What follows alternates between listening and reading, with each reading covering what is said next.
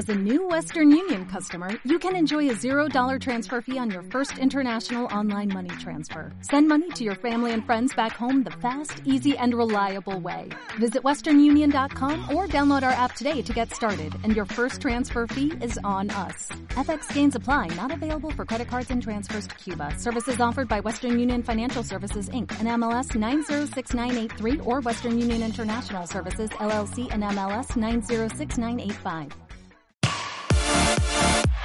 Radio Marca, el deporte que se vive. Radio Marca. Radio Marca Vigo, 98.3 FM.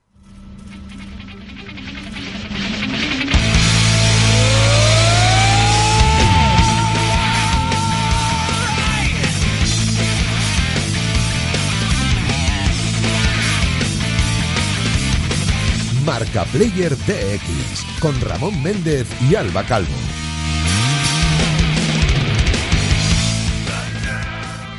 Muy buenas tardes, bienvenidos una semana más a Marca Player. Buenas tardes, Alba. Muy buenas tardes, ¿qué tal? Pues aquí, con ganas de hablar de jueguicos, que ya parecía que estábamos aquí unas semanitas tranquilas, ya vuelve otra vez aquí la Ya hay emoción, chicha, ya hay alguna chicha novedad, sí, de sí. lanzamientos. De hecho, bueno, hay cosillas que vamos a dejar para la próxima semana, como ese Death or Alive 6, que madre mía, otra entrega maravillosa de esta franquicia de lucha. Pero ya tenemos Devil May Cry 5, tenemos ese Left Alive que parece ser que no ha salido tan bien como esperábamos. Y también vamos a hablar un poco de, pues una cosa de estas que tanto nos gustan, ¿no? Videojuegos y educación. Pues nada, que veo a Alba que está hoy con ganas de hablar. Tú estás pensando en Kingdom Hearts todavía. ¿Y cuándo no? ¿Y cuándo no? Empezamos.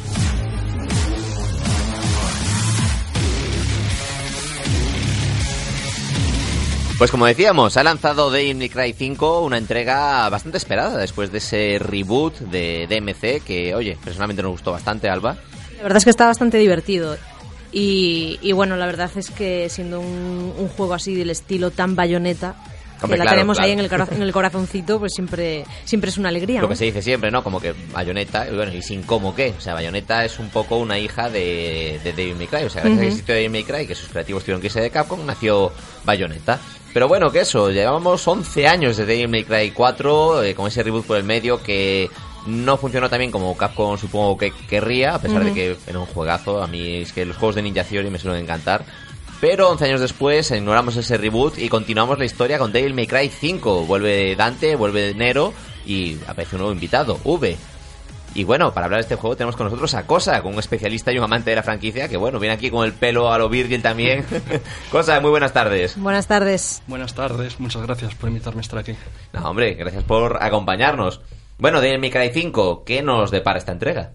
Uf, pues mucha traca, sí señor. Pues tres, personajes, eh, muchos niveles, repetición, profesionalidad de combos y bueno, todo lo que quiere un buen amante de Minecraft. Madre mía, habla de Devil May Cry ya como si fuese un profesional de deporte electrónico, ¿sabes? Está hablando de su equipo para, para las finales de LOL. Porque bueno, estamos ante eso, un hack and slash que, que se basa sobre todo en el estilo, en conseguir combos y sobre todo en, bueno, en desmadre, porque esto es eh, desenfreno constante ya desde esa secuencia de introducción en la que Nero, a ritmo de un temazo impresionante, pues va matando demonios mientras una furgoneta va volando por los aires. Pues sí, tal cual. O sea, rock and roll, golpes, hacer el número más grande de estilo que podamos y a disfrutar con la vibración del mando. Es lo que nos depara con Capcom y este de Devil May Cry 5. Bueno, claro, te ha quedado eso, disfrutar con la vibración del mando, ¿no? a ti te gusta demasiado Devil May Cry. Bueno, un poco sí, un poco sí. Pero bueno, a nivel de historia, ¿qué nos espera después de 11 años? Uf, después de 11 años. Fortuna, que fue la ciudad del 4, eso fue un poco, como decirlo sin si hay palabra más sonante, eso fue un poco a la basurilla. Y ahora estamos con un Nero que está en la ciudad de Redgrave City, Ujú. ciudad clásica de la saga, donde Dante empezó con su negocio de Devil May Cry y tal. Y resulta que alguien le ha cortado el brazo y está un poco de mala leche por eso. ¿Por qué? Madre mía, qué, qué rencoroso. No sé, te levantas por la mañana, te arranca un brazo, igual molesta un poco, no lo sé, no lo he probado todavía. y nada, y la historia va un poco de eso, que Dan- eh, Nero va buscando venganza por el brazo que le cortaron, sale un árbol muy extraño que no se sabe de qué, diabólico, que está matando gente, absorbiendo sangre, y tenemos aquí a Dante, a V que lo contrata para eliminar este árbol y indagar por qué están absorbiendo sangre de gente y a Nero enfadado por el medio, venga, vamos a hacer aquí una alianza un poco rara. No, me gusta lo de Nero enfadado por el medio. Yo creo que resume perfectamente el papel de Nero en la franquicia. en. Básicamente. Y bueno, tenemos tres personajes que, que aquí es lo de siempre. Parece que son estilos de combate diferentes. Ahí aquí ya entra el debate. Que como que Nero y Dante se parecen bastante dentro de lo que cabe. Se van marcando eh, diferencias. Pero V ya es otro estilo de juego muy distinto. Sí, V, ¿cómo decirlo? Me recuerda un poquillo, salvando diferencias, al Naruto Storm, cuando manejábamos a Mm. Gara, que manejamos Mm. unas, como unas, ¿cómo se dice? Como unas muñecas a distancia, Sí. con unos hilos, y el personaje tiene que guardar distancia para que no le hicieran daño. Mm. V es muy similar, tenemos tres sombras, tenemos que invocarlas, y esas sombras tienen que hacer daño mientras esquivamos los golpes con V. Es un gameplay un poco extraño para la franquicia, pero la verdad es que funciona muy bien una vez le coges el truco. Igual es un poco un intento de, de variar, ¿no? Para no tener Sí. un tercer personaje, porque bueno, hablábamos antes de Virgil, pues Virgil era otra vez otro clon, por así llamarlo, de Dante y de Nero. Era como un estilo muy marcado, así también se le da un poco de, de aire. Y sobre todo, que esto ya es una cosa que, que sea, bueno, lo he notado jugando y también ya la gente en Twitter lo va comentando. Eh, v casi parece como para novatos, ¿no? Como facilitando el conseguir eh, combos triple S, etcétera, etcétera. Como está un poco más alejado, parece más sencillo de controlar. Sí, porque además enfatiza el, el uso del triángulo y el cuadrado, que como sabemos de Cry, el cuadrado son armas a distancia, tri- Ujú. el triángulo armas de cerca, y con este podemos spamear los dos botones a la vez y ala, que los bichos hagan ahí la fiesta y nosotros tomando un café mientras tanto.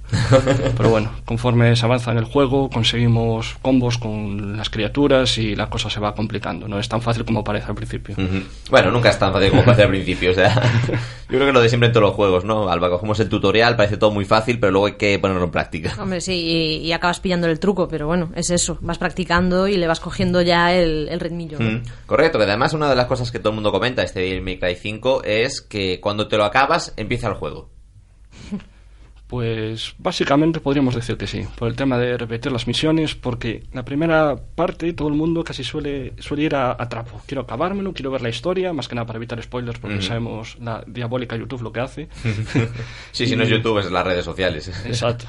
Y una vez te lo pasas, pues con la ventaja esta que tenemos ya desde Devil May Cry 3 de poder repetir las fases, te vas profesionalizando, vas aprendiendo los, a usar los brazos de Nero, que tiene, vamos, una salvajada, que Ujú. adecuarse con todos es un poco complicado, y sacando combos, consiguiendo gemas, que aparte aquí son muy caras de, de usar, por decirlo así, porque cada vez que morimos tenemos que gastar gemas rojas para revivir. Y cada vez más, y cada vez más, y cada vez más. De Ujú. hecho, Capcom fue un poco listilla y nos insta a ir a la tienda y pagar gemas rojas con dinero real.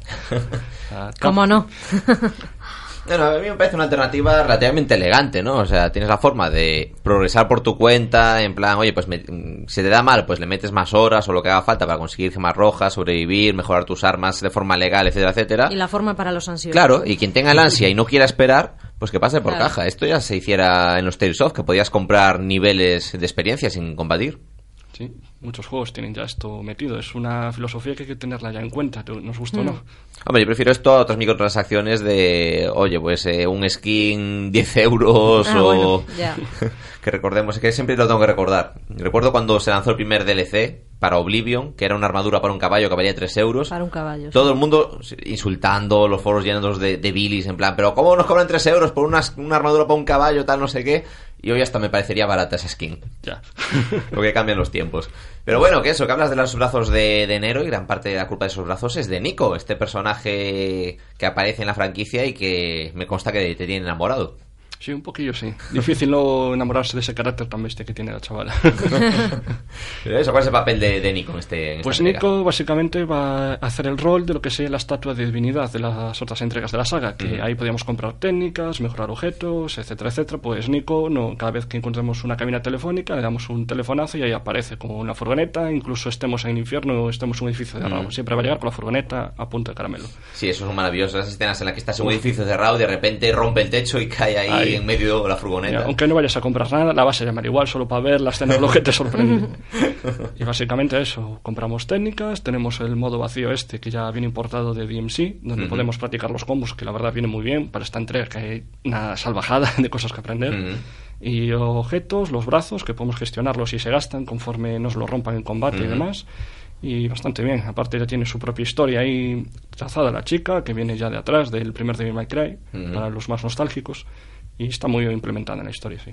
Que bueno, que hablas ahora de la historia y a nivel argumental los de May Cry tienen un poco fama de ser un poco caóticos o de que nada tenga sentido en pos del espectáculo. ¿Cómo se, enfrenta, cómo se afronta en este aspecto de esta entrega? Pues Devil May Cry 5 creo que peca un poco de lo mismo. Es que yo creo que es parte de la esencia también. Sí, o sea, vamos a lo que vamos, no vamos a ver aquí un bestseller tampoco. Y nada, la primera parte del juego es un poco lenta, eh, reitera mucho el tema del flashback de qué pasó antes, ahora no me entero porque estoy aquí, vamos aquí la fecha para atrás, fecha para adelante, hasta que más o menos llega a la mitad y ya coge ritmo y es un frenesí hasta arriba. Muy bueno. Entonces, eh, la historia va, es un cre- increciendo constante. Yo creo que también está bien planteado desde el punto de vista de que los personajes se van introduciendo poco a poco también. En plan, no es como la segunda vuelta que comentábamos antes, en plan que ya eliges el personaje con el que quieres hacer la fase y tal y cual, sino que vas acostumbrándote un poco a jugar con cada uno durante la primera mitad del juego y luego ya empieza un poco más el desmadre. Exacto, vamos co- conociéndolos, de donde el pie que cojean, donde se desenvuelven mejor, etcétera. no, no pasa como en Devil May Cry 4, que llegábamos a la primera mitad y era hacer otra vez el mismo juego con Dante, solo que cambiado el escenario al revés. Sí, eso la verdad fue una cosa que yo llevé bastante mal, no te puedo engañar. O sea, cuando llevas... Yo de hecho me estaba gustando Devil May Cry 4, no entendía las críticas en su momento, pero es eso, llegas a la mitad del juego y es, ala, ahora todo lo que has andado de izquierda a derecha, ahora vuelves de la derecha para la izquierda. Y era un poco... Ya he pasado por esto. Mm, La verdad, a ver, eso se debe a problemas de presupuesto como fue el Siempre, juego. siempre. Tenían tres años de desarrollo, lo redujeron a uno y bueno, había que tirar como, como se pudiese. Correcto. Entonces, Devil May Cry 5, una historia entretenida, unos personajes carismáticos, un sistema de juego fluido y frenético, unos gráficos realmente impresionantes. Yo creo que lo podemos recomendar, ¿no? Es, Hombre. es el regreso de Capcom por todo lo alto. Sí, sí, Capcom ha entrado en una edad de oro ahora con el Resident Evil 2 y este juego que, Dios mío, na- nadie daba por ello, ¿eh? No, no, bueno, y Monster Hunter World, o sea, También. mm, Capcom parece como que estaba muerta, pero como sabemos decir en gallego, estaba de parranda. Exacto. pues nada, cosa, muchísimas gracias y nos vemos online. Hombre. Hasta la próxima. Hasta la próxima. Radio Marca, el deporte que se vive. Radio Marca. ¿Te consideras un gamer y no conoces la fan play area del centro comercial Gran Vía de Vigo? Ven a descubrirla. Un punto gamer permanente y gratuito que de la mano de PlayStation será tu punto de encuentro preferido para demostrar que no tienes rival y conocer todas las novedades. Además, si te registras en hypestation.es podrás conseguir puntos que te harán ser el primero en probar los nuevos lanzamientos y participar en campeonatos con otros gamers de toda España. Fanplay Area del Centro Comercial Gran Vía de Vigo. Los viernes y domingos de 5 a 9 y los sábados de 12 a 2 y de 4 a 9. ¡Te esperamos! Radio Marca, el deporte que se vive. Radio Marca.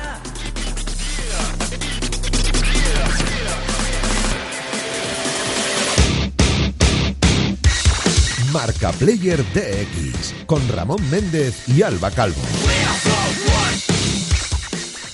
Una de cal y una de arena, después del juegazo que es Devil May Cry 5, que clara- tranquilamente podría estar considerado como un aspirante a juego del año, y esto que estamos todavía en marzo, pero bueno, es que es tan, tan vicio que, que- que hay que tenerlo en cuenta. Y eh, ahora pues toca hablar un poco de un juego que parece que no ha cubierto las expectativas que había generado. Left Alive. Left Alive, un juego de Square Enix que claro, ya solo por tener el sello de Square Enix se espera lo mejor.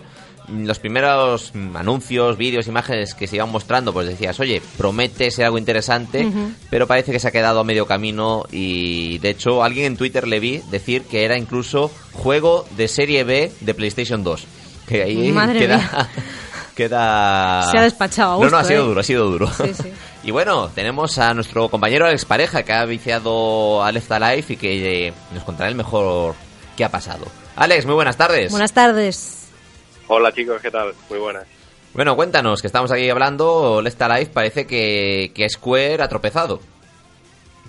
Sí, a ver, no me parece un juego de PS2, pero, pero a ver, está un poco regulero.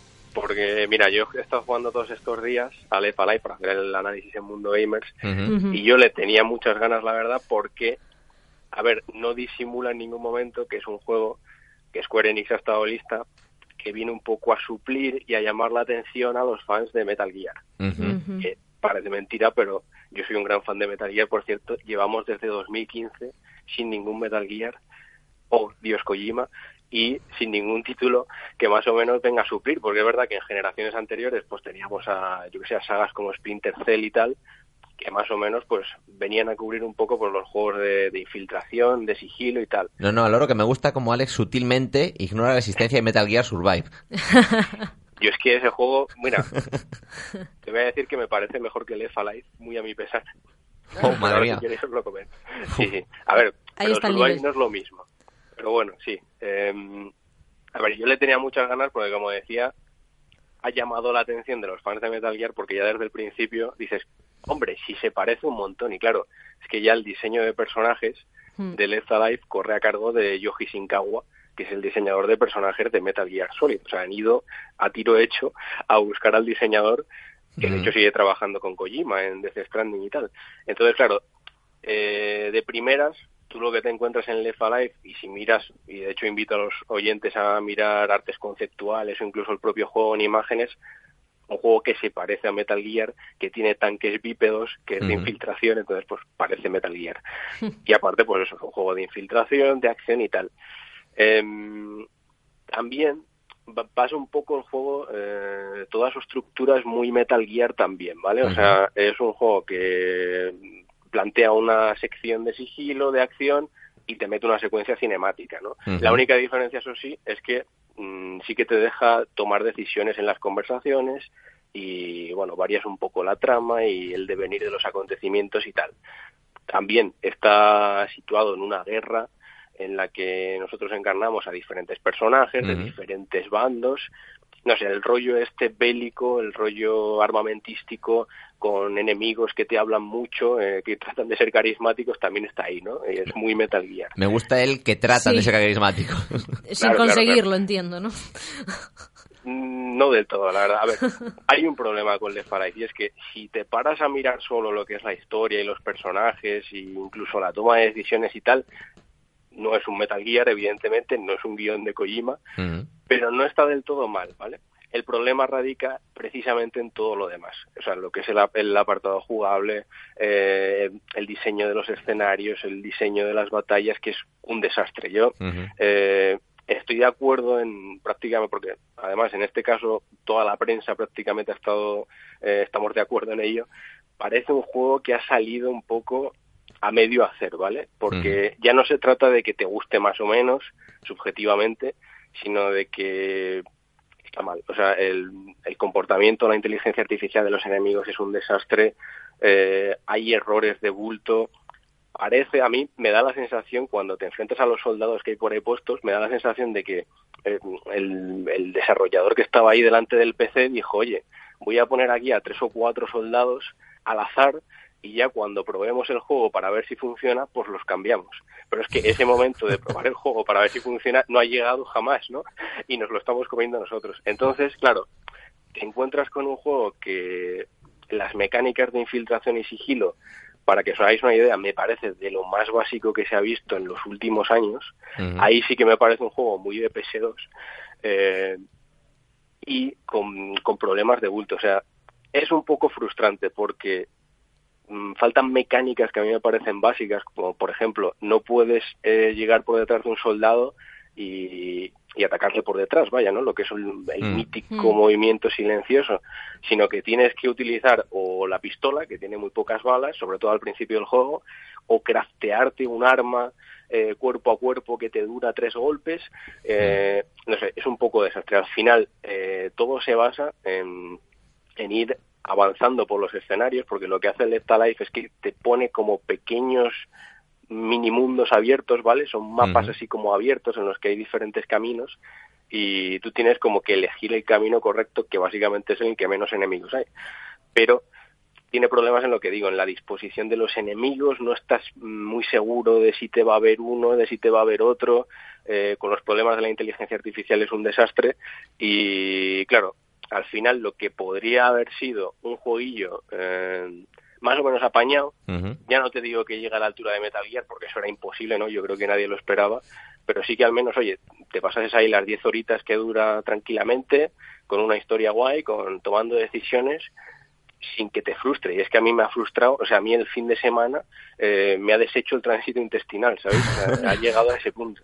Yo, eh, claro, entonces, cuando llegan esos momentos que he dicho antes, de que de la historia, de tomar decisiones, de que te presentan otro personaje, que no están mal, porque es verdad que no están mal, ya estás con el cabreo de la parte que acabas de tener que hacer eh, horrible, de, de sigilo, de acción y tal, que deja de ser disfrutable. O sea, yo de verdad, a no ser que seáis muy fans de Yoji Shinkawa y queréis ver eh, los diseños y tal, o que queráis mm, algún tipo de sufrimiento, yo no lo recomendaría, de verdad. Yo siento ser tan duro porque tenía muchas ganas, pero No, no, es que de me lo gusta- que he probado... Me gusta que me dices, parece- no quiero ser tan duro.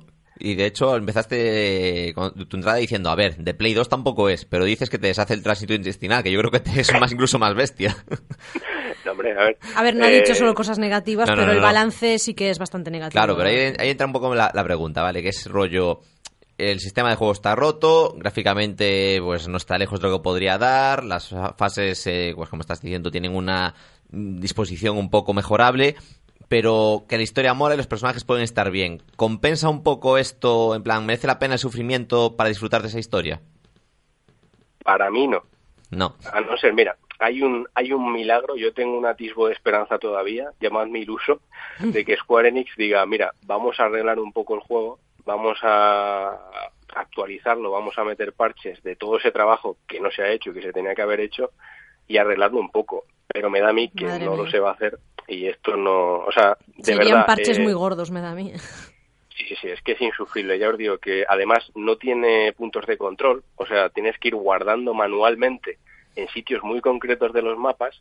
Entonces, eh, la mayor parte del tiempo estás repitiendo lo mismo una y otra vez porque fallas, porque el juego está roto, o sea, está mal hecho. Entonces, es muy frustrante y no merece la pena el tiempo que pasas ahí sufriendo para llegar a una cinemática o, o a continuar la historia. Para mí no merece la pena, ya os digo. Es una pena, pero no. Bueno, pues una pena porque el juego tenía potencial. Como nos comenta Alex, pues hay ahí ese, ese, ese puntillo de historia, de personajes. Hay ahí un trasfondo que podría merecer la pena, pero hay que pulirlo. Esperemos que Square Enix te oiga, Alex, y que Mm. le dé por sacar un parche que Ojalá, pula esos ojalá. detallitos y que sea un juego cuanto menos digno de ser jugado. Pues nada, Alex, hasta la próxima. Muchísimas gracias. Hasta Un luego. placer, hasta luego.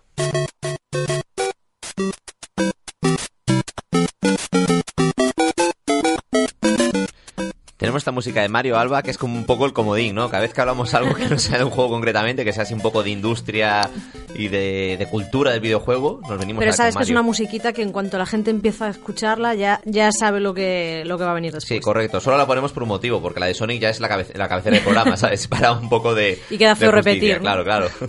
Bueno, tenemos con nosotros a Daniel Pizarro, profesor de tecnología en el Instituto de Educación Secundaria Alexandre Bóveda de aquí de Vigo, que es uno de estas personas que tanto nos gusta, que intentan acercar el videojuego a las aulas. Daniel, muy buenas tardes. Buenas Hola, tardes. buenas- buenas tardes, ¿qué tal?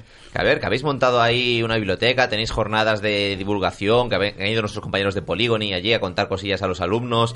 ¿De qué sur- de dónde surgen estas iniciativas? Bueno, pues surgen de, de hacer cosas en el instituto, en este caso el Departamento de Tecnología. Pues nada, eh, planteamos así que ya es hora de empezar a hablar de los videojuegos en serio y en positivo, ¿no? Porque hasta ahora solo hablamos en negativo en los, Mm. en los institutos, Sí. son un poco así el demonio, ¿no? Y, y bueno, sin ocultar su, las cosas negativas que pueda, que pueda haber, pues eh, me pareció importante que ahora ya eh, bueno, son puestos de trabajo que están ahí, que los alumnos y sus familiares tienen que tener muy en cuenta, que independientemente de que a los alumnos les guste jugar o no, eso va a ser una empresa en auge. Y al mismo tiempo son cultura y arte y es muy importante divulgarlos, igual que divulgamos otros artes, otras artes. ¿Veis, oyentes, cómo no estamos locos? Estas son las cosillas que decimos en cada programa y realmente, pues mira, es, ya no solo que es en una industria profesional, sino como bien dice Daniel, es cultura a día de hoy, lo que ya se ha hecho y además, pues luego coges unos juegos que son artísticos, que si no están dibujados a óleo, son todos rimados Mm. o cuentan una historia profunda, que, que yo qué sé, es que es un medio diferente que todavía parece como que cogemos con pinzas por el miedo a lo desconocido, porque es algo así novedoso. Pero efectivamente, las nuevas generaciones tienen que estar familiarizadas con este producto y, como bien puntualizas, ya no solo desde el punto de vista de, oye, podéis trabajar de esto, sino también para ser conscientes de las cosas negativas. Sí, sí. Yo, bueno, creo que hay que, de una tecnología siempre hay que hablar de ambos aspectos, positivo y negativo. Y como hasta ahora solo toca- tocábamos los temas negativos, pues ya digo, mira, hay que mostrar juegos distintos de los juegos comerciales, y hay que traer a empresas que están haciendo videojuegos como Polygon y mostrar que ahí hay, va a haber muchos trabajos ahí. Y por lo general, ¿cómo está siendo la acogida por parte del alumnado? Bueno, el alumnado, por ejemplo, que vino a la charla de Polygon quedaron encantados y ya están deseando ir a visitar el centro tecnológico de, de Porriño. Y la exposición, pues eh, bueno, hay, sí hay alumnos que creo que, que sí que están reaccionando, porque además la idea es poner libros, revistas que tienen relación con los videojuegos, precisamente para ver el enfoque cultural de, de los videojuegos, que no, no es solo comprar un videojuego. Porque algo nefasto que están haciendo muchas familias es dejar los videojuegos eh, desentenderse de los videojuegos. Es decir, los videojuegos es algo que decide el chaval de la casa. "Vale, quiero comprar este videojuego. Muchas veces están comprando videojuegos de mayores de 18 años sin ningún tipo de control por parte de sus padres. Y bueno, pues los padres tienen que, de- oye, si igual que eliges más o menos qué película van a ver al cine, pues también puedes implicarte en los videojuegos, ver que no todos son videojuegos comerciales, que hay otro- otros videojuegos que, que tienen otras características. Sí, que dices en plan poder, pero yo creo que más que poder involucrarse, deben involucrarse. Yo creo que, no sé, se ha planteado igual la opción de, de dar charlas también para padres, porque, por ejemplo, lo que comentas de ignorar el PEGI es una cosa demasiado habitual. Que luego en plan, no, es que mi niño juega esto, Grand Theft Auto, tal, claro, pero el niño tiene 12 años y hay un 18 enorme en rojo en la portada. Sí, sí, la verdad que hay una ignorancia absoluta por parte de las familias, también por parte del profesorado, es de decir, Mm. y, y bueno, pues eh, en algún momento tendremos tendremos que empezar. Desde luego a mí no, no me importaría en algún momento, y lo tengo, digamos, en, en la agenda de proyectos, el poder dar alguna charla, pues en este caso a los padres y madres de nuestros alumnos, pues bueno, pues para hablar de este tema ya con un poco de seriedad. A mí me parece muy interesante que surjan estas iniciativas de parte de los propios docentes, como tú, porque la verdad es que, como decías antes en la introducción, están todavía bastante estigmatizados y, y- y que no todo es malo, también tiene muchas cosas positivas y, y- y hay tanta variedad en los videojuegos que hay un videojuego para cada persona, para cada niño, niña de diferentes edades y, y sobre todo el tema de, de no solo darle charlas a los niños, sino también a padres e incluso a otros docentes que no están tan Sí. familiarizados, me parece súper positivo y, y- y digamos que así pues colaborar un poco entre todos para, para hacerlos, pues eso, tratarlos como lo que es, un- un- una pieza más de la cultura, ¿no? Sí, sí, la verdad que muchos mm, profesores y profesoras, pues claro, aún tienen una ignorancia absoluta y cuando les dices, mira, pues es que habría un videojuego que podrías ponerlo, en fin, como material complementario de, de tu asignatura. Yo me consta que hay algunos que aún ven la exposición y, bueno, es como si hubieses puesto droga allí, ¿no? Sí. Eh, no, no lo ven con, con buenos ojos, pero desde su ignorancia, hay que decirlo. Claro. Bueno, yo decir que yo cuando vi las fotos que subes a Twitter y tal, yo digo, yo veo droga ahí. Pero Yo droga buena. Hombre, claro, tiene allí que si Games Tribune, que si libros de héroes de papel, obviamente hay, hay cosa mucha de calidad. Y además me, me gusta eso, ¿no? Que, que ya eliges eh, también material que pueda ser educativo para el alumno, que no solo coja y que sea pues eh, una cosa más amarillista, una cosa menos profunda, sino que ya son mm, material que entiendo que tú ya has leído y que dices, oye, esto merece la pena que el alumno lo, lo, lo vea porque va a aportarle algo. Sí, sí, y bueno, y por lo menos con la selección de videojuegos, porque yo hablando con mis alumnos, pues la mayoría de los que hay, hay los que no juegan, bueno, pues es Ujú. normal, ¿vale? No, pasa nada, igual que el que no sabe de pintura, bueno, correcto. pues no sabe de pintura. Correcto, tampoco voy a Pero de que- los que juegan, pues un gran porcentaje, como es lógico y normal, se quedan solo los productos comerciales. Claro. No son capaces de, de salir de ahí, precisamente porque no hay una cultura del videojuego. Hay, bueno, pues algo que ellos reciben de sus amigos, de, oye, vamos a jugar que si al FIFA, que si al no sé qué, pero nunca van un paso más allá. Cosa que les sucede exactamente igual en el cine o en la música. Nunca- no van un Mm. paso más allá de escuchar lo más comercial y lo más vendido, lo que reciben de sus redes sociales. Mm. ¿Y qué, qué dinámicas crees, aparte de esta, que se pueden hacer para intentar potenciar eso? Porque lógicamente, y lo has planteado muy bien, en plan, es no, no es el videojuego, es la música, es la literatura, incluso el mundo del cómic, el, el cine. Es como que hay muchos productos que pasan muy desapercibidos, como que la gente se queda sobre todo con la superficie de lo que vas a la parada del autobús y tienes ahí el cartel publicitario. ¿Cómo se podría mejorar esta situación? bueno, yo creo que con cierto sector pues hay que empezar por ahí, mostrar los videojuegos que podemos considerar arte, por un lado, ¿no? O sea, videojuegos como el reciente Gris, por ejemplo, pues esto cualquier persona que lo vea con un mínimo de conocimiento estético dirá que, oye, esto es muy diferente de jugar al FIFA, ¿no? O sea, Ujú. no- son cosas muy distintas, siendo el mismo medio.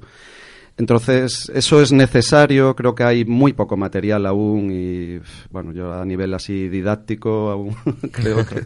Yo, yo, de hecho, vamos, estoy empezando a pensar a escribir alguna página porque creo que hace falta ese, ese material, o sea que, en fin, animo a otros profesores que, que puedan estar ahí implicados en el tema, que hay que, hay que elaborar ese, ese material. Es decir, mira, hay videojuegos pues que son arte por un lado y otros que son cultura, los videojuegos que que forman parte de- del acervo cultural y tendrá que haber, eh, haber exposiciones, eh, tendrán que formar parte de los museos, eh, tendrá que los periódicos, las radios, las televisiones, pues empezar a ocupar su espacio cultural, porque lo son, son cultura. ¿Y espacio en el aula?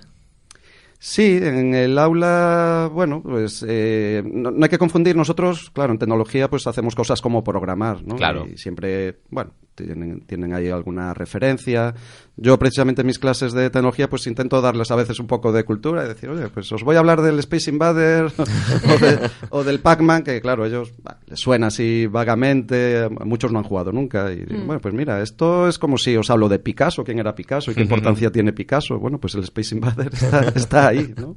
Hay que, hay que conocerlo y por lo menos una vez en la vida jugar. Luego ya a ese, a ese juego. Y en las aulas, eh, pues depende precisamente de cada asignatura, ¿no? Pues la asignatura Claro. de música, tiene que analizar bandas sonoras, la asignatura de plástica. Hay asignaturas que se, Que se prestan que más, se ¿no? prestan más. Mm. Sí, pero asignaturas, por ejemplo, como historia, yo llevo años diciéndose a los profesores de historia.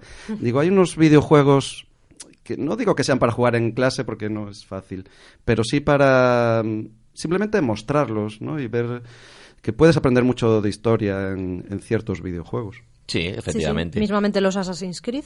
Sí. Como Sí, material claro. complementario, Sí, aunque sea. A día de hoy... vamos, Sí, aunque sea lo que decimos siempre, ¿no? Aunque tenga sea lo de ficticio y Sí, sí. de fantasmada, por así llamarlo, pues es igual que pasa con el Ministerio del Tiempo. Al día siguiente sale Velázquez en el Ministerio del Tiempo, Mm. al día siguiente se disparan las búsquedas. Sale Leonardo Claro, da Vinci en Assassin's claro. Creed, pues va a generar ese interés en saber más. Es que ese es un material que tiene que dominar el profesor de historia y igual que recomienda una película, pues Exacto. puede recomendar ese videojuego. No, no, no tiene que hacer más que eso. Ujú. O decir, mira, tenéis aquí en la biblioteca esta revista, este libro, pues que habla sobre este videojuego. Luego ya si puedes jugar o no, pues... Bueno, Daniel, ya para terminar, ¿un consejo o qué consejo le darías a un padre que nos esté oyendo y que tenga un hijo que quiere ser programador o que quiere crear videojuegos o que quiere ser eh, jugador profesional? Bueno, primero que no confunda porque creo que son cosas un poco distintas. ¿eh? Yo, de hecho, tenemos el problema precisamente en clase de programación de los chavales que les gusta jugar a los videojuegos, pero luego a lo mejor no son buenos programando. Entonces hay que, hay que diferenciar porque son cosas bastante distintas. Eh, a nivel de jugar, pues sí, cada vez hay más ligas y competiciones y supongo que tendrá que, que ir por ahí. A programar, pues bueno, sí, en clase de tecnología yo creo que estamos enseñando a, a programar a día de hoy no todos los profesores, pero sí muchos. Y a nivel del padre para comprar videojuegos, pues que se asesore un poco, que Mm. lea un poquito, que diga, oye, pues no es lo mismo unos juegos que otros. No- Sí, no yo creo que a día de hoy hay bastante información como para tener acceso a información veraz sobre qué juegos son más recomendables. Pues nada, Daniel, muchísimas gracias a seguir con estas iniciativas porque de verdad que consideramos que son muy importantes. Y esperemos que muchos institutos y centros educativos se animen a, a llevar a cabo estas iniciativas Esperemos, también. esperemos. Pues muchas gracias a vosotros. Venga, hasta luego. Radio Marca, el deporte que se vive. Radio Marca. ¿Te consideras un gamer y no conoces la fan play área del centro comercial Gran Vía de Vigo? Ven a descubrirla. Un punto gamer permanente y gratuito que de la mano de PlayStation será tu punto de encuentro preferido para demostrar que no tienes rival y conocer todas las novedades. Además, si te registras en hypestation.es podrás conseguir puntos que te harán ser el primero en probar los nuevos lanzamientos y participar en campeonatos con otros gamers de toda España. Fanplay Area del Centro Comercial Gran Vía de Vigo. Los viernes y domingos de 5 a 9 y los sábados de 12 a 2 y de 4 a 9. ¡Te esperamos! Oh, Fury, you're so fine, you're so fine, you blow my mind, oh, Fury.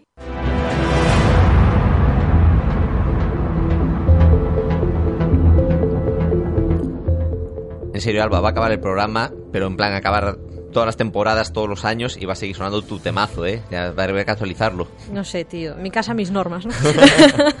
Furi, muy buenas tardes. Hola, ¿qué tal? Buenas tardes, Ramón. Buenas tardes, Alba. ¿Qué tal? ¿Cómo estáis? Pues muy bien, aquí deseando oír qué nos traes esta semana. Si es rant o si es, no sé. No sé, yo, ya se comenta en Twitter que ya no es gamer enfurecido, ahora es gamer blandito. Es gamer blandito, ¿no?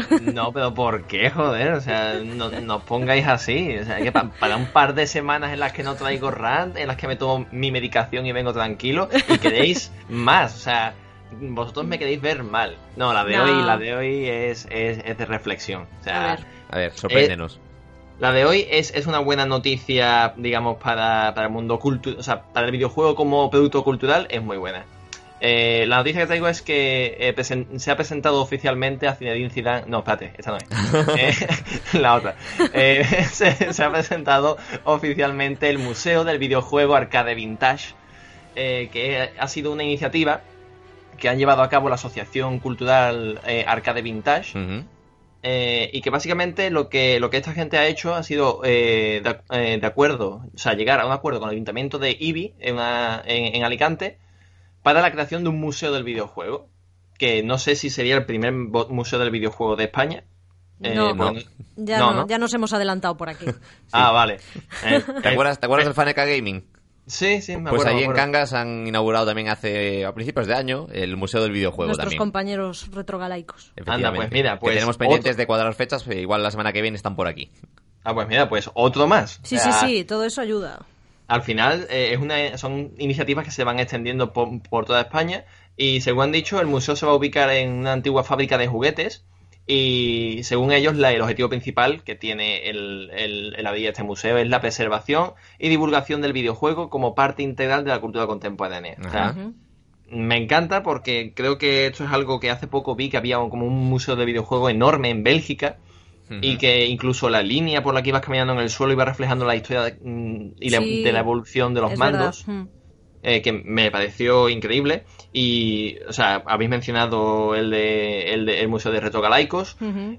Y la, la verdad es que creo que este tipo de iniciativas habría que potenciarlas un poco más, incluso voy a hablar ya a nivel eh, de, de- de- de Estado, de, de- a nivel gubernamental. Porque, o sea, sinceramente yo sie- siempre he pensado que el, el videojuego está como muy, como, como producto cultural, está muy maltratado. Eh, son, si- yo siempre he hablado cuando hemos, cuando hablé del cierre de Mu Paradise, eh, de que no, o sea, no se conserva eh, apenas eh, co- elementos, eh, objetos de- del pasado de los videojuegos, porque es un, estamos en una industria que todo perece muy rápido. Es todo muy perecedero. Y ya hoy, a día de hoy, por ejemplo, cartuchos de, de Atari son muy complicados de encontrar algunos. eh, ya no se hacen. Mm. Donde hay, donde hay una réplica. Eh, sí, tenemos los ROMs, pero también se está atacando a las webs de ROMs eh, por, ese, por esa alegalidad que hay ahí en medio. Eh, se están perdiendo también muchos juegos por culpa de eso. Yo creo que hay que, hay que hacer, digamos, una especie de, no voy a decir convenio, pero sí de ponernos todos de acuerdo en que la mentalidad mm, con el mundo del videojuego no es siempre mirar hacia adelante. No, no, no todo es mirar a ver cuál va a ser el próximo AAA que lo va a petar en el mercado o la próxima videoconsola que va a salir, la PlayStation 5. Vamos también a pararnos un segundito, vamos a, a darnos la vuelta, vamos a mirar todo el recorrido que tenemos por detrás y vamos a hacer un poquito de, de honor a la historia que tiene el videojuego.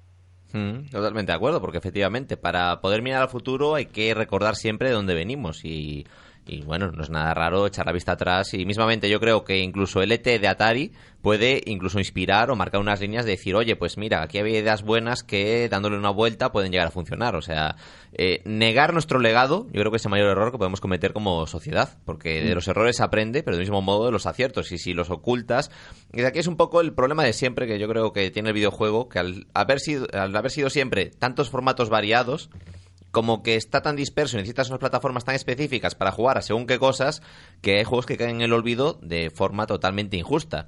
Y bueno, podemos sacar el caso, como siempre, de Panzer Dragon Saga, con el código perdido en un incendio de, de Sega, un juego que no se puede recuperar de ninguna manera y que podría ser de los mejores juegos de la historia. Que te gusta, ¿eh? Llevártelo siempre, Siempre, a tu campo, siempre, ¿eh? lo sabes, me Eh, encanta. siempre barriendo para casa, ¿no? Además también eso también pasa con muchas eh, consolas que, que o, bien fueron copias de americanas o bien se hicieron muy pocas unidades y, fracasaron. Por ejemplo, encontrar una réplica de la Channel F, eh, eso puede ser tarea imposible, igual que, bueno, a lo mejor la Brown Box de Ralph Baer, igual todavía hay alguna, pero son piezas de museo, entonces mm, veo muchas, eh, cuando muchas veces cuando voy a eventos veo pilas de Super Nintendo apiladas eh, que a lo mejor no funcionan y te venden a lo mejor solamente la carcasa y los componentes internos, digo me parece una forma un poquito fea, ¿no? De, tratar un legado. Yo cogería esas piezas y, mira, pues, o mm, voy a montar un pequeño museo, o me las quiero para recordar tiempos, los tiempos de antaño. Este tipo de, iniciativas me encantan. Y, sobre todo, si, si van acorde a mm, exhibiciones, conferencias, de hablar sobre historia de los videojuegos, yo estoy a tope. O sea, porque eh, últimamente me he estado documentando mucho y la, la historia del videojuego tiene cientos de miles de anécdotas que contar, cosas que la mm, gente no sabe, que seguro que él se reiría en lo más grande. Y, creo que hay que hacerle justicia a todo eso, a todos esos años, porque mm, a lo tonto, a lo tonto, aún somos una industria joven, pero han pasado muchísimas cosas desde los años 70, o mm. incluso desde los 60. Hombre, sí. que comentabas antes de elevarlo casi a nivel gubernamental. ¿Qué sugieres? Uf, eh, pues mira, a mí si, si me elegís presidente, yo no, o sea, no Saca lo sé, una propuesta de ley ahí de la manga. Eh, claro, o sea, no, no sé ahora mismo, pero yo sí que daría una pequeña subvención o ayuda a este tipo de, de iniciativa, porque sí es verdad que es verdad, nos cuesta incluso conseguir ayuda hasta el videojuego eh, para hacer videojuegos ahora actuales y, mm. de, y, de, cara al futuro. No voy a pedir tampoco ahora que, que se dé también subvención para para, para aguantar, digamos, o ayudar a reflotar lo retro. Pero sí que yo que sé, que introducir... ¿Por qué tiene que haber un museo específico del videojuego? ¿Por qué no puede haber eh, un área de, historia del videojuego o un área de museo tecno en... Ah, perdón. Eh, un, área de videojuegos en museos tecnológicos? O, museos que tengan una parte tecnológica. O sea, yo fui, eh, cuando estuve en Cardiff, yo fui a un museo de Swansea y resulta que muchos de los componentes del famoso eh, ZX Spectrum de Sinclair eh, se hicieron en, el pueblo en el que yo estaba viviendo. Entonces yo eso no lo sabía. Y era un museo normal y corriente, pero tenía una parte para su tecnología. Tecnología que se ha desarrollado en el área del sur de Gales. Fíjate. Eh, me gustaría implementar eso en los museos que tenemos aquí, porque parece que aquí todo va de obras de arte o cosas o sea, hay, hay museos marítimos eh, y hay museos de, de, la navegación y pabellones y demás. No estaría mal implementar en los museos tecnológicos un área de videojuegos donde, quiera que no, puedas eh, revivir, digamos, esa, esa historia pasada del videojuego y yo que sé, incluso poner una eh, recreativa antigua para que se pueda jugar y tal. O sea, yo estoy intentando dar ideas de cosas pedagógicas mm. y educativas a, las futuras generaciones, porque, vale, ahora mismo tenemos libros eh, de mucha extensión sobre todo lo que ha pasado hasta ahora en el mundo del videojuego, pero es que las generaciones que vienen vamos a tener que escribir nosotros esos libros y mm, hay que ir actualizando un poco la historia y eso al final se va volviendo cada vez eh, más complicado. Mm, yo votaría por, por eso, por hacer un, un hueco a los videojuegos en, en, los museos tradicionales o en los museos tecnológicos tradicionales. Creo que como, como medida es lo más básico que a mí se me ocurre de momento. Bueno, eso no quita que se vayan haciendo museos propios del videojuego también, ¿no? Que tienen tanto derecho como los, como los otros. Sí, sí, sí, claro. O sea, yo, eh, de hecho, prefiero un museo del videojuego antes que un área en un museo tecnológico. Pero yo entiendo que a lo mejor a nivel gubernamental, a nivel de, de, estructural de, de mm. museo, pues te sale mm, más a cuento habilitar una sala para hacer una exposición sobre videojuegos en un museo eh, tecnológico que abrir un propio museo del videojuego. O sea, pero esto es como todo. ¿Nosotros vamos a pelear porque haya más museos de videojuegos? Sí, pero es que aún no hay ni museo mm, del carnaval en Cádiz. Y es, y es Cádiz. ¿Sabes? Y viven de eso. Y, si aún no hay un museo del carnaval en la propia Cádiz, mm, mm, me cuesta mucho asimilar que vaya a haber museos de videojuegos a nivel nacional. Entonces yo, mi esperanza es que por lo menos un pequeño área en, museos tecnológicos, en museos tradicionales, yo me conformaría con eso, la verdad. Yo iría más al museo. Esto ya es un tema que últimamente sale mucho, ¿no? La preservación de la cultura del videojuego, porque efectivamente ¿De dónde sacas ahora un juego de, Atari? ¿Cómo lo hmm. puedes disfrutar? Porque claro, es lo que decía Fury, puedes tener la versión de descargártelo en versión ROM, pero ahora que está perseguido eso, cosa que entendemos, porque claro, eh, si la ROM se utilizasen de forma mm, bueno, no me sale ahora. No bueno, si tienes sí, eso, de forma responsable, con cuidado, tal, pero claro, hay una fina línea entre tener una ROM de Atari y tener el juego que se acaba de lanzar el o una semana antes del lanzamiento del juego Claro. y pues entiendo que las compañías tengan pies de plomo con todo este tipo de, de prácticas, pero hay que hacer algo, hay que hacer algo porque se está perdiendo ahí cultura, lo comentábamos antes con Daniel, hay aquí muchísima cultura que además eh, dice Fury, no, es que las próximas generaciones tenemos que escribir nosotros la historia. Es que ya no es eso, las próximas generaciones van a tener que leer en un libro lo que era Space Invaders, porque igual ya no queda ninguna, exagerando, porque Space Invaders seguramente sí lo haya, pero yo que sé, Kubert, cualquier juego Asteroids, pues igual máquinas relativas que ya no son funcionales dentro de un par de generaciones y que van a tener que leer en plan, no, era negro tal y ver dos pantallas, ni siquiera lo van a poder disfrutar. Yo creo que aquí estamos perdiendo algo. Y estás hablando además de, eh, bueno, has mencionado Space Invader, el juego más vendido de, de, de- de 1980, pero ¿y qué pasa por ejemplo con Gamma Attack? Gamma Attack es el, eh, creo que tiene el, el World Guinness Record del cartucho más eh, caro, porque es el Mm. más extraño. Hay muy pocas copias y creo que un, un señor intentó venderlo en eBay por 500 mil dólares y no le salió comprador. O sea, no hay copia de ese juego. Ese, ese, ese hombre tendrá una y al- alguien en su sótano tendrá otra y así sucesivamente. Habrá una serie de copias, pero ¿cómo consigues tú esos cartuchos? Hmm. Y, si, y si encima la empresa de las ROMs eh, tira abajo eh, una web de ROMs y después no te la ofrece en otro, en otro servicio, como mm, no quiero tirar tampoco piedras a, a- a nadie, pero todos sabemos de una empresa que siempre ha sido muy habitual en esto de tumbar webs de ROMs y que tienen un servicio digital en el que esas, esas ROMs que tumban no te las ponen todas del tirón en ese servicio digital. Eh, entonces, claro, eh, si me vas a quitar una cosa, dame una alternativa. Aquí hay, Yo- aquí hay debate y aquí hay mucho que, que analizar, pero por desgracia nosotros no tenemos toda la potestad. Nosotros aquí dejamos la semillita para que vaya calando entre los oyentes, vaya ir generando así un poco conciencia, pero esto por desgracia tendrán que verlo los empresarios, los señores trajeados que ven a veces más el rendimiento económico que el aspecto cultural y de legado que pueden llegar a dejar. Pero bueno, Furi, hasta la semana que viene. Hasta la semana que viene. Hasta Chao. luego, chao. Marca Player DX con Ramón Méndez y Alba Calvo.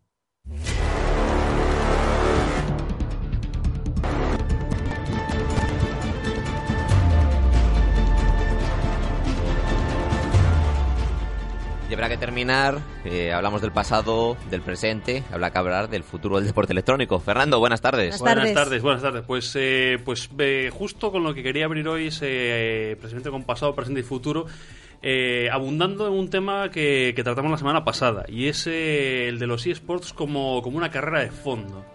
Eh, porque viendo estadísticas de, de horas de visionado de Twitch eh, que se publicaron la, la semana pasada, eh, pues me, me fijé en un detalle curioso.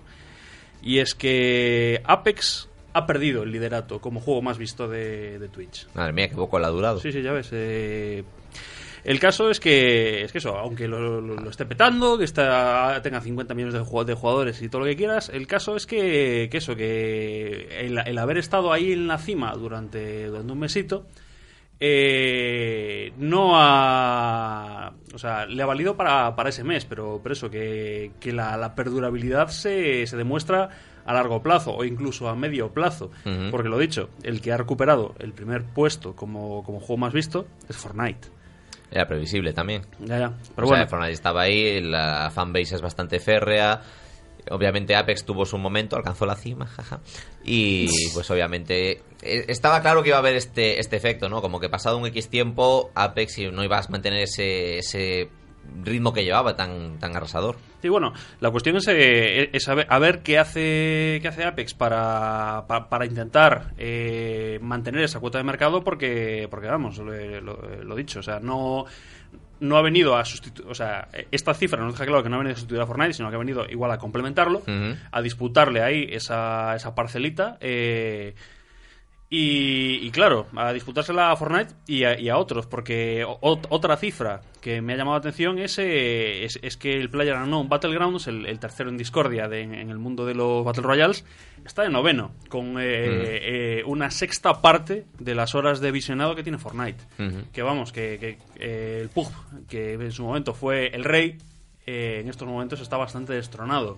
Pero yo creo que aquí es lo que comentamos siempre, ¿no? PUB se la jugó mucho a estar en beta, en acceso anticipado durante demasiado tiempo y eso le pasó la factura, fa- le pasó factura ante juegos que salieron ya más completos, más eh, redondos, más pulidos. Ya, pues eh, lo dicho, eh, en este caso se- es un aviso a navegantes para que, para que los de Apex de- también vean que el haber tenido un momento puntero no, no te garantiza nada. Que aquí eh, tienes que tienes, tienes que estar, tienes que cuidar de los fans, tienes que, que hacer que el juego se mantenga interesante, no solo eh, petarlo al principio.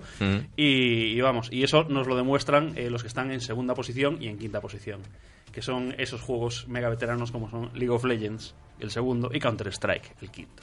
Hombre, es que Counter-Strike es atemporal. Yo creo que Counter-Strike nos va a sobrevivir a todos. Ya, ya, pues, pues eso, que... Ya verás, no, no, no. Habrá el apocalipsis de la humanidad y los robots o, o los alienígenas o quien sea que nos elimine va a seguir jugando a Counter-Strike.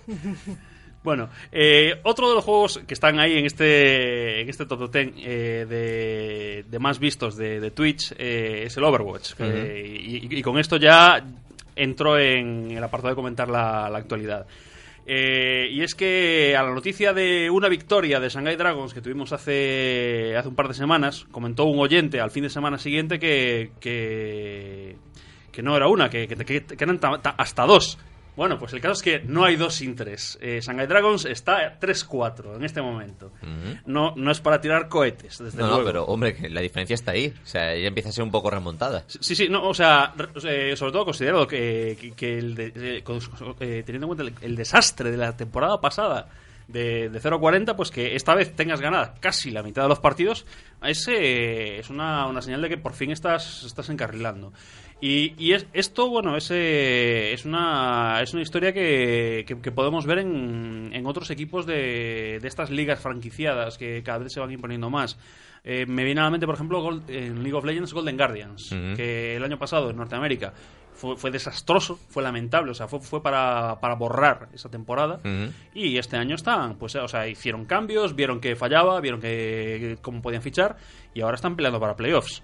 Con lo cual, en ese sentido, pues, pues bueno, pues la eh, así como en su día me quejaba amargamente de que las ligas franquiciadas tienen de feo que pierdes la emoción del ascenso y el descenso, pues tienen de bueno eso, que los, que los equipos tienen la motivación para mejorar. El decir, bueno, o sea, eh, si quedamos mal un año, nos vamos al pozo, no. Seguimos aquí, a- aprendemos de- del error y vamos arriba. Eh, hay, hay- hay equipos, por otra, eh, por otra parte, que no necesitan aprender los errores. New York Excelsior va 7-0.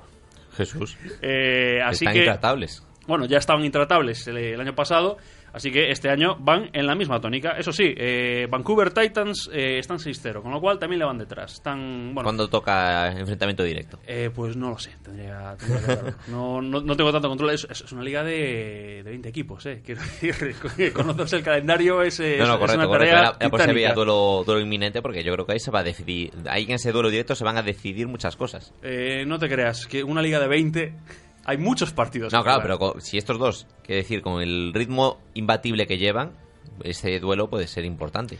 Eh, piensa también otra cosa, luego jugarán playoffs. También los los playoffs son una guerra completamente distinta. Eso es verdad. Que, que, por cierto, eh, hablando de playoffs, estamos, estamos ahí en el League of Legends también. Eh, por ejemplo, en la LEC, en la Liga Europea, estamos ya, este fin de semana es el final de la temporada regular. Eh, este fin de semana sabremos por fin eh, quién, quién va a playoffs, eh, quién no, eh, quién eh, no se juega las cosas. Y este fin de semana sí que tuvimos en, en- en la LEC uno de esos eh, enfrentamientos a cara de perro eh, que, que- que sí que, que, que- nos alegran el alma. Eh, y es que jugaron el primero contra el segundo. Eh, Ajá. G2 contra Vitality. Eh, G2 eh, prácticamente le bastaba ganar un partido para garantizarse el primer seed, eh, o sea, el primer puesto en la temporada regular. Pues el viernes van y pierden contra Splice. Con lo cual los aficionados de G2 un poco negros ya. De esto de solo, venga, ganáis uno y ya está hecho. Pues el sábado tenían partido contra, contra Vitality. Eh, y si Vitality eh, conseguía eh, ganar G2, se le ponía a un punto. Es decir, est- estaría absolutamente en peligro el, el liderato. El partido de- del sábado fue, fue de esos que, que, que merece la pena verlos eh, porque además de, de la emoción intrínseca fue, De los que hacen afición. fu- fu- fue un excelente despliegue de juego y o sea tu- tuvo muchísima emoción to- todo el rato porque eso sabías lo, lo que se jugaba G2 Ujú. Eh, si ganaba ya era primero Eh, si Vitality ganaba podían ser primeros con lo cual estaban estaban a tope y, y G2 empezaron perdiendo, per- pero perdiendo duro. Perdiendo rollo 5-0 en el minuto 7. De esto de los aficionados, eh, manos a la cabeza, desastre. eh, ¿qué, qué, qué estáis haciendo? Nos, no- nos queréis matar. Eh, el caso es que el partido fue desarrollándose Mm. y al final eh, G2 efectivamente acabaron consolidando ese primer puesto de la temporada regular que les da ventajas en el playoff, pero no les garantiza nada. El resto de puestos del playoff se decidirán todos este fin de semana. Madre mía, pues habrá que estar atentos porque la cosa promete. Pues sí. Pues nada, Fernando, hasta la semana que viene. Venga, hasta Hasta luego. Pues nada, Alba, nos ha quedado un programa interesante. Bastante majo, sí. sí, sí, sí. Elementos culturales, el legado del videojuego, Devil May Cry y unas collejitas a Left Alive. Que no Pues sí, mal. la verdad. Que solo hablamos de juegos que salen bien, también hay que recordar Hombre, que de vez en cuando hay sí cosillas que, que, que hay que mejorar. No va a ser todo perfecto. Pues nada, muchísimas gracias por estar ahí y hasta la semana que viene. Hasta luego.